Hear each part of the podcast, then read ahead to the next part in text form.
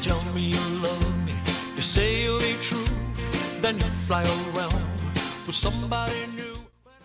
您正在收听的是《你知道的真多》，我是绵尾巴。我们的节目是每周一到周五的晚上七点准时更新。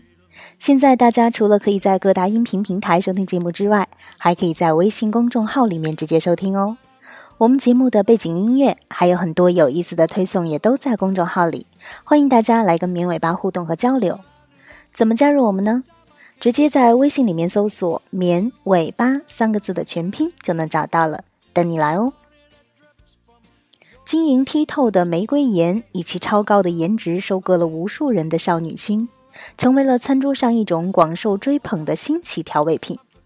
提到玫瑰盐，相信大家对“纯天然无污染”、“比普通食盐更加有益健康”这些字眼并不陌生。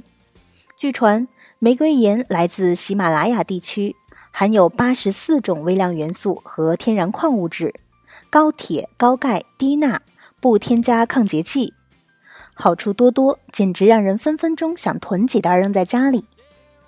不过，大家先别着急囤货，因为神奇的玫瑰盐其实一点儿也不神奇。我们先来说说玫瑰盐是什么。喜马拉雅玫瑰盐是一种岩盐，主要来自巴基斯坦地区的盐矿，由于含有比较多的铁以及其他一些矿物质而呈现出粉红色，玫瑰盐因此得名。它没有经过精制，所以保留了多种矿物质和颜色。也保留了较大的颗粒。简而言之，玫瑰盐就是一种未经精制、含有较多杂质、呈现粉红色的粗盐。不过，卖家宣称玫瑰盐含有八十四种人体所需的矿物微量元素，营养丰富，与外面的那些精致食盐完全不一样呢。然而，目前发现的化学元素有一百一十八种，自然界存在的只有九十八种。减去六种非矿物元素以及十七种已被证实对人体无益的元素，凑出八十四种有益人体健康的矿物元素，本来就是不可能的事情。而且，一些元素虽然人体需要，但不仅不缺，多了反而有害，所以还需要控制摄入。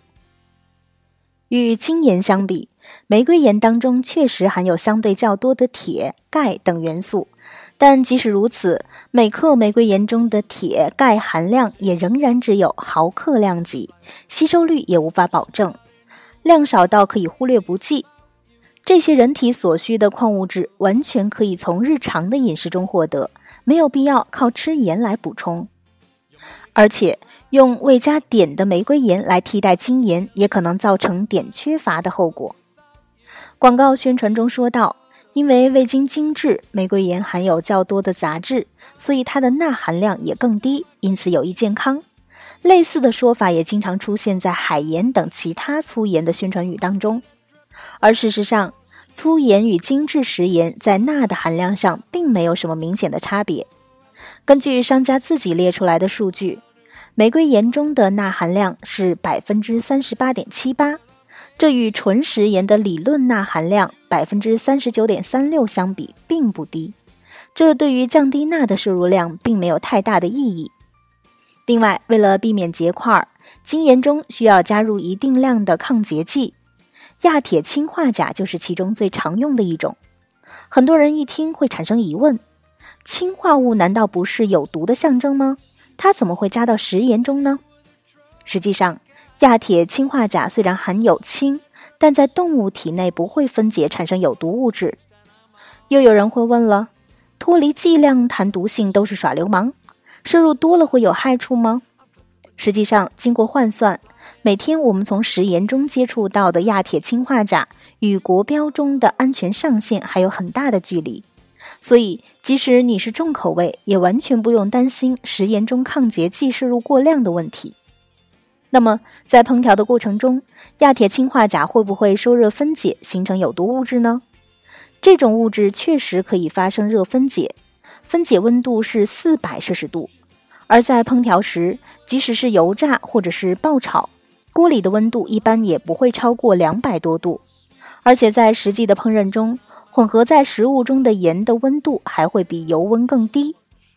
所以也就用不着担心它受热分解释放出有毒的氢化物了。总而言之，玫瑰盐是一种未经精炼的粗盐，与精致盐相比，它可能有些独特的风味，但并不会更健康或者是更有营养。如果愿意为了情调多花十几倍的价格，那也可以说是有钱就这么任性。但如果是为了广告中所说的那些保健功效，就纯属是冤大头了。好的，以上就是本期节目的所有内容了，感谢大家的收听，也欢迎大家关注“绵尾巴”的微信公众号。我们节目的背景音乐还有很多有意思的推送，也都在公众号里，大家直接在微信里面搜索“绵尾巴”三个字的全拼就能找到了，等你来哦。我们下期节目再见吧，拜拜。